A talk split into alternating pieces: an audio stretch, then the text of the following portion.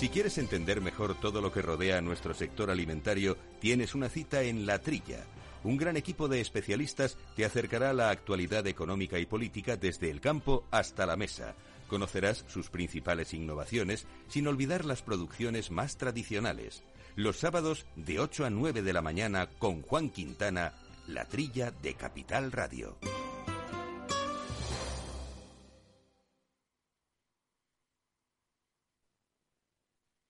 Neynor Homes les ofrece inversión inmobiliaria con Meli Torres.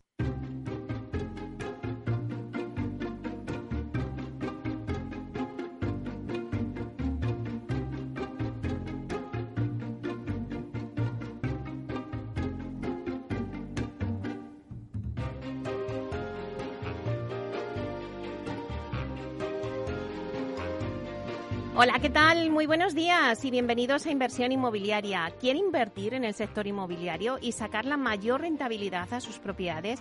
Entonces no puede perderse este programa porque nuestro objetivo es mantenerle informado de todo lo que ocurre en el sector inmobiliario. Lo que tratamos es dar voz al sector a través de los micrófonos de Capital Radio. Y si está pensando en invertir en el sector, aquí le vamos a dar todas las claves para que realice la mejor operación. Por ello les invitamos a que se queden con nosotros y conozcan los temas que vamos a tratar hoy en el programa y que podrán escuchar también en los podcasts en nuestra página web capitalradio.es. Y además lo podréis escuchar desde el metaverso, donde ya estamos presentes. Somos el primer programa de radio inmobiliario que estamos presentes en el metaverso de la mano de Data Casas Prote. Así que ya comenzamos.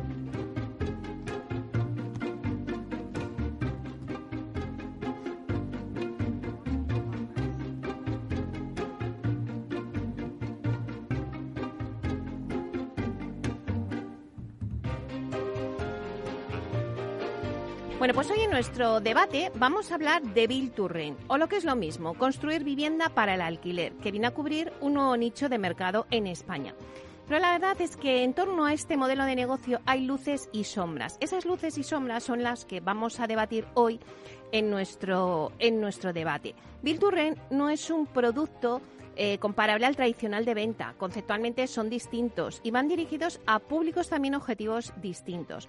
Vamos a ver cuál es la situación de este mercado y lo vamos a hacer con una mesa de lujo. Tenemos con nosotros a Maika Llorens, que es responsable del área de rental de Solvia. Víctor Pérez Arias, que es consejero delegado de ASG Homes.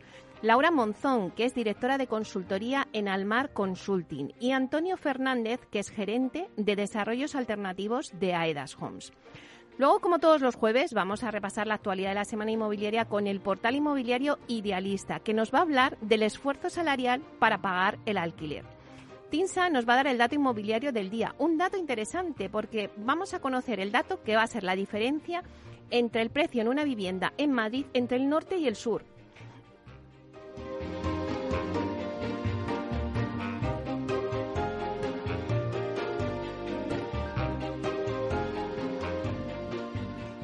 Y hoy la entrevista de la semana se la vamos a dedicar a Sareb para que nos cuente sus proyectos en RSC, en responsabilidad social corporativa. Hablaremos con Pau Pérez de Hacha, que es el máximo responsable de la Dirección de Gestión de Vivienda Social y Asequible y Relaciones Institucionales de Sareb. A las 11, nuestro análisis de mercado. ¿De qué lo vamos a centrar? Pues lo vamos a centrar en el alquiler. ¿Qué está pasando con los precios del alquiler en Madrid? Nos lo van a contar en Alquiler Seguro y vamos a tener con nosotros a Antonio Carroza, presidente de Alquiler Seguro. En nuestra sección de la vía sostenible con Vía Agora os vamos a hablar de la empleabilidad en los jóvenes y mujeres en la construcción. Y después vamos a dar un repaso al mundo Proctec con Urbanitae y os contamos también el segundo reto solidario de Aedas Homes. Así que ya, con toda esta batería de temas que tenemos por delante, comenzamos.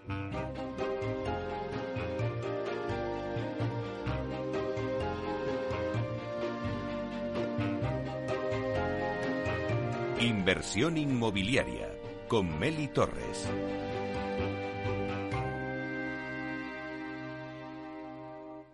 Idealista te ofrece la noticia de la semana.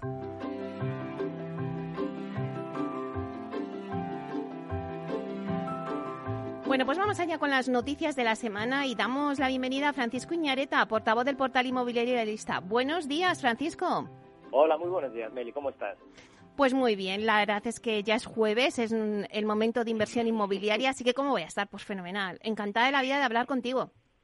Igualmente te digo, mira, hoy vamos a tratar un tema que nos gusta, que es el tema del alquiler. Y vamos a hablar de precios, pero no vamos a hablar de precios tal cual, sino que lo que vamos a hacer va a ser relacionarlos eh, con los ingresos medios del hogar para saber ese esfuerzo que tienen que realizar las familias españolas eh, para alquilar una vivienda. Tú sabes que dicen todos los expertos que no se debería eh, pagar más de un tercio eh, de los salarios, de, los ingresos por hogar en el pago de la renta. No, no, debe, no debe superar ese tercio. Pues vamos a ver qué es lo que pasa en España. De primera ya te digo que el esfuerzo familiar para alquilar una vivienda ha aumentado en toda España durante el último año. Todas las provincias, que todas las provincias españolas exigen ahora destinar un mayor porcentaje de los ingresos por hogar al pago de la renta, a ese pago del alquiler, ¿vale? con, con, respecto a hace un año, excepto en Málaga, donde se ha bueno, te iba a decir que se ha reducido un 0,1 puntos porcentuales, pero podemos decir que en Málaga se ha mantenido estable, hmm. ¿vale? En el resto de provincias ha aumentado. La provincia de Barcelona es la que mayor esfuerzo exige a sus ciudadanos ya que tienen que destinar, fíjate que estábamos hablando de que lo ideal sería el 33, pues en la provincia de Barcelona es necesario destinar el 48,7% de los ingresos familiares al pago de la renta. En Guipúzcoa, el 46,8%. Ya en Vizcaya bajamos, bueno, por, eh, por debajo del 40, pero un 39,8. Las Palmas un 39,7. El Girona sería un 38,1. En la provincia de Madrid sería un 38,1, en Lleida un 33,7, ¿vale? El menor, el menor esfuerzo, en cambio, se da en la provincia de Jaén, donde eh, las familias tienen que dedicar el 20,2% de los ingresos familiares al pago de la renta. En Lugo eh, se subiría hasta el 21,2%, en Teruel al 21,7% y en Zamora al 22,1%. Pero vamos a ver qué es lo que pasa en las capitales. Eh, sin sorpresa veíamos lo que pasaba en la provincia de Barcelona, pues en la capital, Barcelona también es la capital bueno, primero es en la que más ha crecido el esfuerzo necesario, ya que el año pasado era del 33,2 en marzo de 2021 y ha pasado un 47,6% en marzo de 2022. Un total de siete capitales, Meli, exigen un esfuerzo superior a ese tercio de los ingresos para pagar el alquiler, ese tercio que dicen los expertos que no deberíamos rebasar. En Barcelona ya te he dicho que era el 47,6, es la que más recursos familiares eh, absorbe. En Bilbao el porcentaje es del 38,4. Madrid se situaría en el 37,8. San Sebastián es el 35,5. Vitoria el 34,4. Segovia el 33,9 y Las Palmas de Gran Canaria 33,9. Eh, bueno, hablamos de Barcelona, de Bilbao, de Madrid, vemos que son grandes mercados, es donde los sueldos son, más altos, pero quizá eh, los alquileres, desde luego, también lo son y crecen por encima, a lo mejor, de los sueldos. ¿Vale? Y ese es el motivo eh, por el que los precios están tan altos. La tasa de esfuerzo más baja, por el contrario, se encontraría en Orense se situaría en el 20,5. En Lugo estaría situada en el 21,2, Ciudad Real el 22,3 y Pontevedra el 22,6. Madre mía, Francisco, si es que se nos va buena parte de nuestro sueldo salarial entre pagar el alquiler o la hipoteca, da igual, pero si es que al final le dedicamos un tercio, decías, eh, en, la vivienda, madre mía. Y luego la luz. Ese es otro capítulo que ya para otro, para otro día no contamos. Hoy nos quedamos con los datos que nos has dado, muy interesantes, esfuerzo salarial que tenemos que hacer para pagar el alquiler. Muchísimas gracias, Francisco. Hasta la semana que viene. Que tengas una buena semana. Hasta pronto. Chao.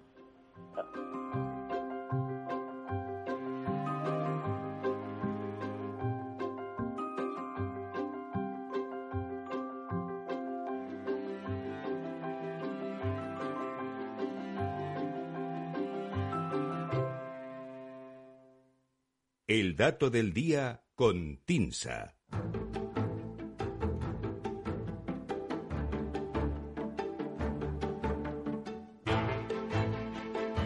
Bueno, pues vamos ahora con el dato del día que nos trae Susana de la Riva, directora de Marketing y Comunicación de TINSA, y que hoy nos trae un dato muy interesante. Os va a contar la diferencia que hay en la vivienda entre el norte y el sur. Buenos días, eh, Susana. Hola, Mary, estás? Buenos días. Ay, me, me, he imaginado como la película esta que hacía hace tiempo, ¿no? Esta serie de Norte y Sur. ¿Te acuerdas? Me encantaba, a mí me encantaba. Yo, de hecho, en el colegio jugaba, representábamos los personajes y todo. Sí, sí, sí. Pues me ha recordado tu dato a eso. Norte y sur, venga, a ver qué pasa. Norte y sur, norte y sur. Bueno, creo que es un poco, un poco más local ¿eh? que, que, ese planteamiento que nos haces. Pero bueno, no deja de tener su, su historia. Mira, eh, hoy nos vamos a quedar cerquita, en Madrid y alrededores, para comentar algunos datos que, que nos van a ayudar a caracterizar los diferentes niveles de precio que existen en el área urbana de Madrid. O tal vez deberíamos decir área metropolitana, porque realmente no hablo solo de la capital, sino de un entorno más amplio, un conjunto de municipios que por su proximidad y su tamaño poblacional juegan un papel destacado como para considerarse área urbana de Madrid. Son ubicaciones que, eh, donde se encuentra, donde encuentra acomodo parte de la demanda de la capital, algunos por decisión propia y otros más bien expulsados por los altos precios que, que existen en la ciudad. Y entonces son, son, poblaciones que han ido ganando peso gracias a sus buenos accesos, que están estructurados en torno a una serie de radiales, de la 1 a la 6, y carreteras de circunvalación, como son la M30, M40 y M50, que los que vivimos, vivimos en Madrid también conocemos. Pues bien, este grupo hablamos de 15 municipios que hemos seleccionado y pueden organizarse en cinco zonas diferentes, y aquí viene el famoso norte, sur, este, oeste y centro, ¿no? En función del tipo de uso inmobiliario predominante en la zona y sus niveles de renta asociados, además, obviamente, de dónde están ubicados geográficamente. Entre el precio medio de la, de la vivienda nueva y usada en la zona más cara, que sería Madrid Capital, y la más barata, que sería la zona sur de esa gran área urbana, encontramos que existe un 80% de diferencia. Una brecha que estaría delimitada entre los 1.578 euros metros cuadrados de Parla y los 3.444 euros metro cuadrado de Madrid Capital. Las características principales de cada zona geográfica que te comentaba ahora explican el tipo de empleo y también el tipo de renta y ayudan a entender el nivel de los precios de la vivienda. Vamos a ello. En el sur y en el este han predominado históricamente los usos industriales. La ordenación urbanística ha dispuesto suelo para tal fin y muchas industrias y grandes centros logísticos se localizan en estas zonas. Aquí encuadramos, por ejemplo, municipios como Parla, Fuenlabrada, Getafe o Alcorcón, si hablamos del sur, San Fernando, Coslada o Rivas en el, en el este, con precios medios aproximados en el conjunto de ambas zonas entre 1.900 y 2.100 euros metro cuadrado. Es decir, que una vivienda tipo de 90 metros cuadrados tendría un valor medio de 172.000 euros. La zona norte, que sería la siguiente en la escala creciente de valor, ya implica un salto. San Sebastián de los Reyes y Alcobendas son los municipios más representativos de esta zona norte, que es la que tiene mayor presencia de oficinas y parques empresariales. El promedio de valor de la vivienda nueva y usada en esta zona es un 38% mayor que en el sur. Hablamos en torno a 2.900 euros metro cuadrado, lo que sitúa el valor medio de una vivienda de 90 metros en 260.000 euros. Si nos vamos a la zona oeste, es la que cuenta con un mayor peso de producto residencial y también en general los perfiles de renta más elevados. Aquí se ubican Pozuelo, Las Rozas o Majadahonda. No dista mucho de los valores medios del norte, aquí apenas en esta zona oeste tenemos un 8% por encima de la zona norte y la vivienda tipo sería 280.000 euros. Y ya marcando la referencia por arriba estaría la media de la capital, que serían 3.444 euros metro cuadrado, con un valor medio para la vivienda de 90 metros de 310.000 euros. Una mayor densidad y la escasez de suelo para construir explicarían los altos niveles de precio que encontramos en, en la ciudad de Madrid. Entre los extremos que marcamos, que hemos comentado al principio, Madrid por un lado y Parla por otro, pues encontramos, por ejemplo, Alcobendas, que con sus 3.178 euros metro cuadrado de media se cuela por delante de las rozas dentro del rango de precio que caracteriza a la zona oeste. Digamos que se cambia de zona, digamos, en un upgrade, ¿no? En el final del ranking encontraríamos San Fernando de Henares y Coslada, en el entorno de los 2.000 euros metro cuadrado, que, por el contrario, se, digamos que se bajan al bloque de valor más bajo de los municipios de la zona sur. Y ya para finalizar te comento una pequeña novedad, y es que Pozuelo de Alarcón, que históricamente ha tenido un valor euro metro cuadrado más caro que la capital, este trimestre, este primer trimestre de 2022, ha sobrepasado, eh, ha sido sobrepasado por Madrid, que eh, hablamos de que eh, Pozuelo tiene 3.359 euros metro cuadrado de vivienda nueva y usada en el primer trimestre y Madrid estaría en esos 3.444, con lo cual ah, se, habría producido ese sorpaso ¿no? de Madrid a Pozuelo. Estos serían, Meli, a grandes rasgos, los perfiles de valor de vivienda que caracterizan esa gran área urbana de Madrid, donde podemos encontrar, como decíamos al principio, una diferencia de valor de hasta un 80% entre la zona más barata, que sería la zona sur de esa gran área urbana metropolitana, y la capital, que sería el mercado más tensionado. Bueno, pues la verdad es que nos has traído un dato muy curioso.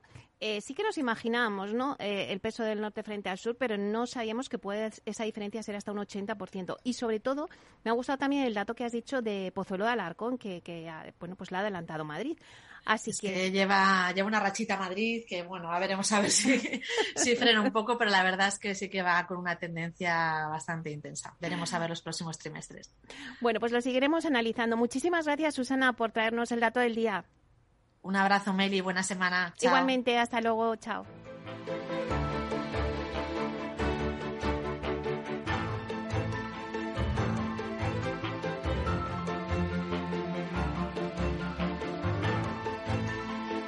Inversión inmobiliaria con Meli Torres.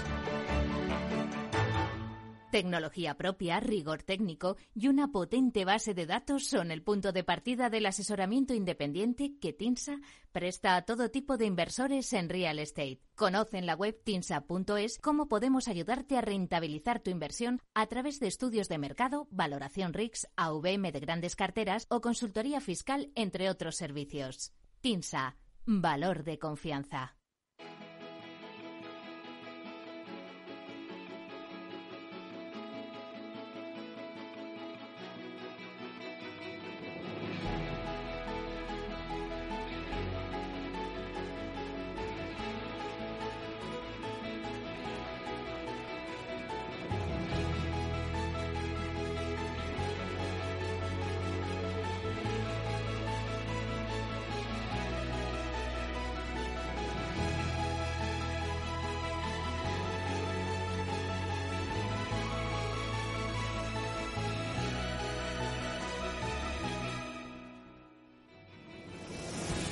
Bueno, pues ahora vamos con la entrevista de la semana. Se la dedicamos a Pau Pérez de Hacha, que es máximo responsable de la Dirección de Gestión de Vivienda Social y Asequible y Relaciones Institucionales de Sareb, que nos va a contar un poco los proyectos que tienen en RSC y su apoyo a Ucrania. Ucrania lleva ya 85 días en guerra y muchos ucranianos han huido de su país para ponerse a salvo con su familia.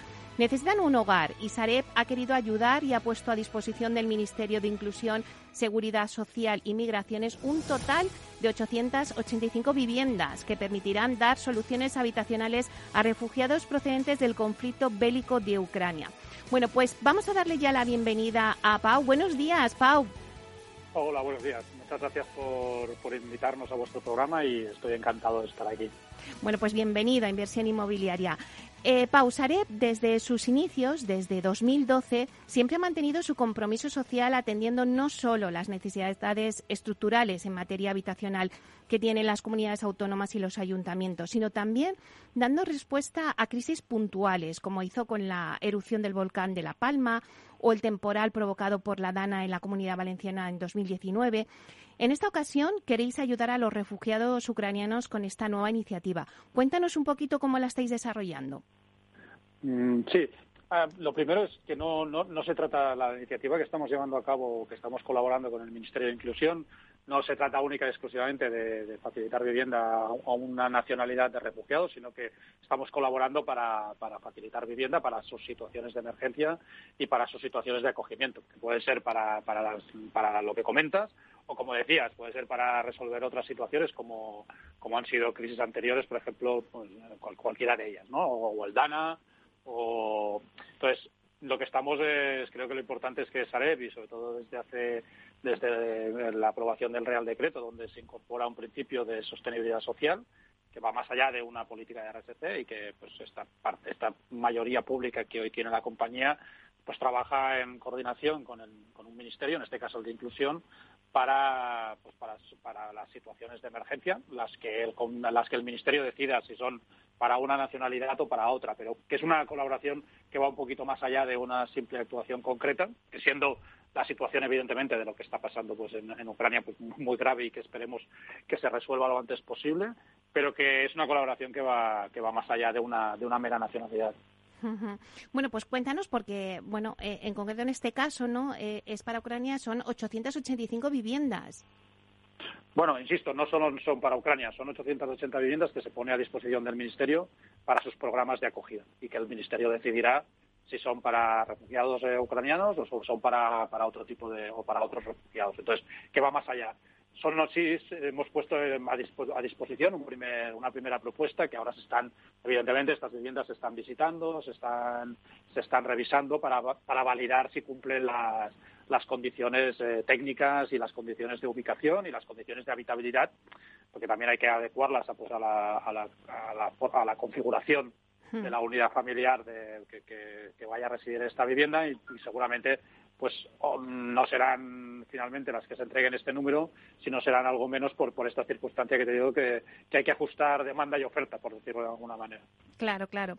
Bueno, pues eh, como estás diciendo, serán para esas viviendas para las personas más necesitadas, sea de la nacionalidad que sea.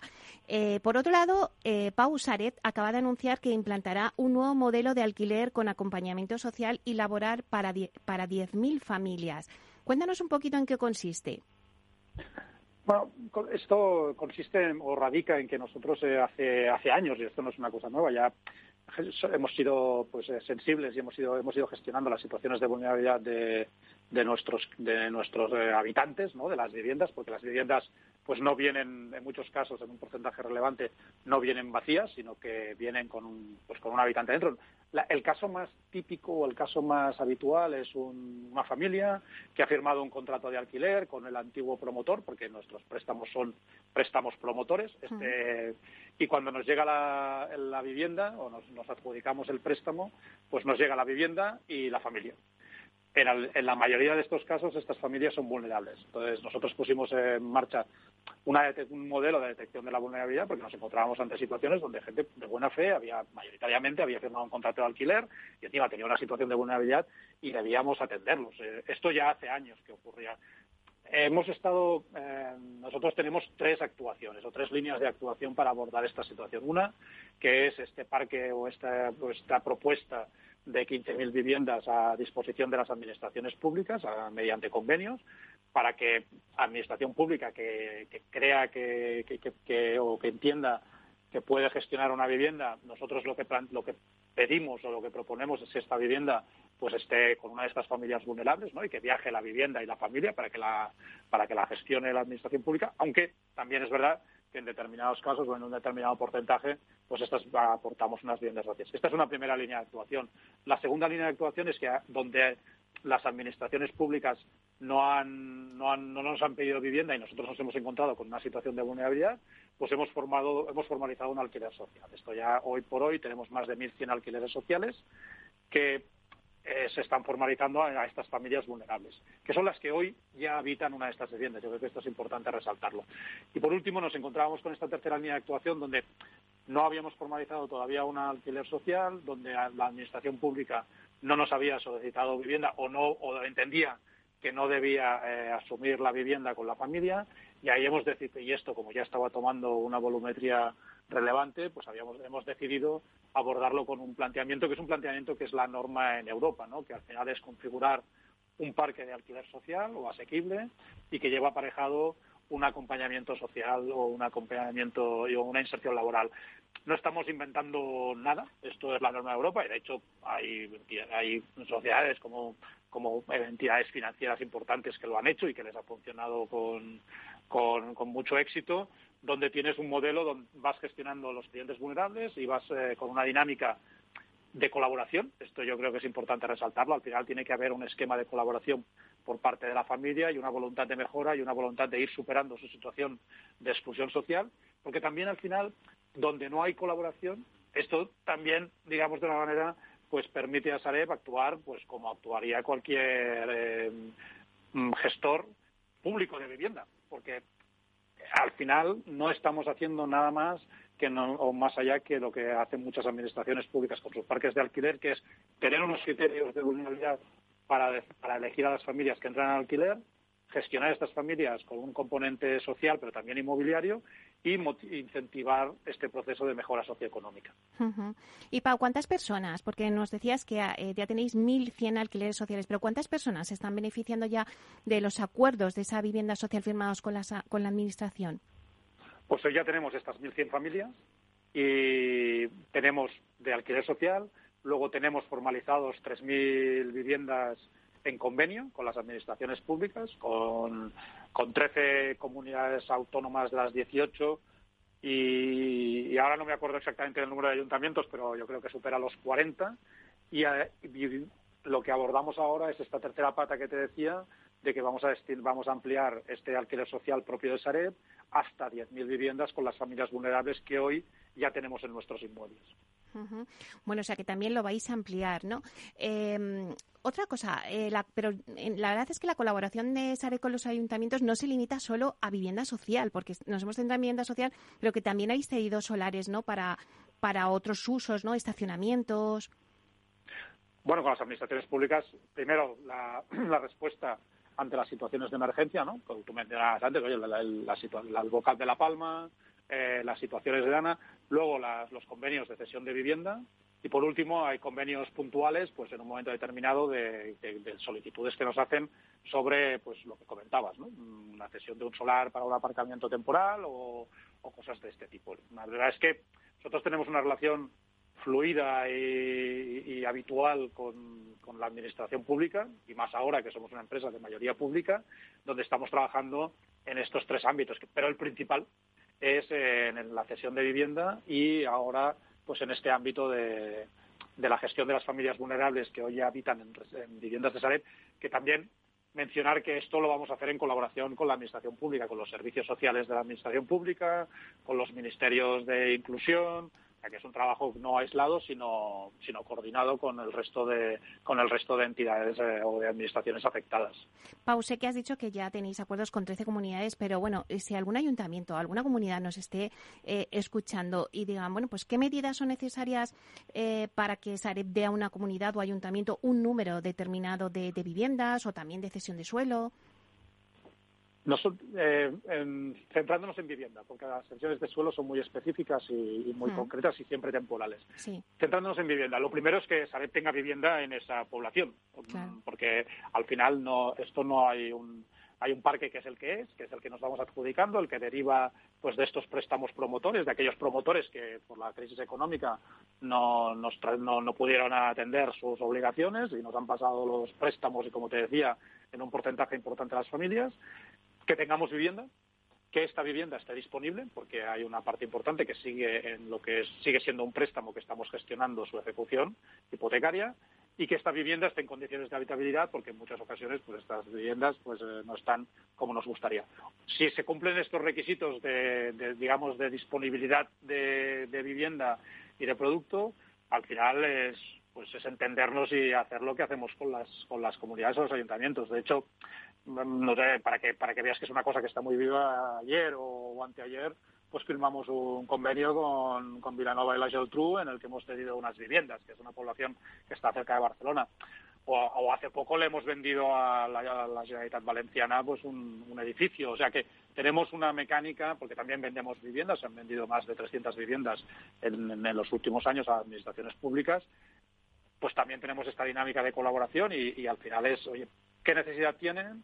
Casar esta necesidad con nuestra disponibilidad y a partir de ahí pues eh, conveniar con un convenio que es un convenio armonizado y, para todas las comunidades autónomas con las mismas o ayuntamientos con las mismas condiciones que con las mismas condiciones. Bueno, veo que tenéis muchos proyectos eh, también en ese nuevo modelo del alquiler con acompañamiento social y laboral. Bueno, la verdad es que eh, muchísimas gracias, Pau, por habernos contado un poco lo que hace Sared en materia de RSC, que es importante que, que se sepa, ¿no? Toda esa gestión de vivienda social y asequible. Muchísimas gracias por estar con nosotros. No, muchísimas gracias a vosotros y ha sido un placer. Pau Pérez de Hacha, máximo responsable de la Dirección de Gestión de Vivienda Social y Asequible y Relaciones Institucionales de Sareb. Un placer. Gracias, buenos días. Frente a los impagos, vitamina D, la fórmula de información empresarial exclusiva de Informa para minimizar los riesgos y facilitar la toma de decisiones. Descubre Data Powered by Informa, la solución perfecta para tu negocio. Consulta al especialista en Informa.es.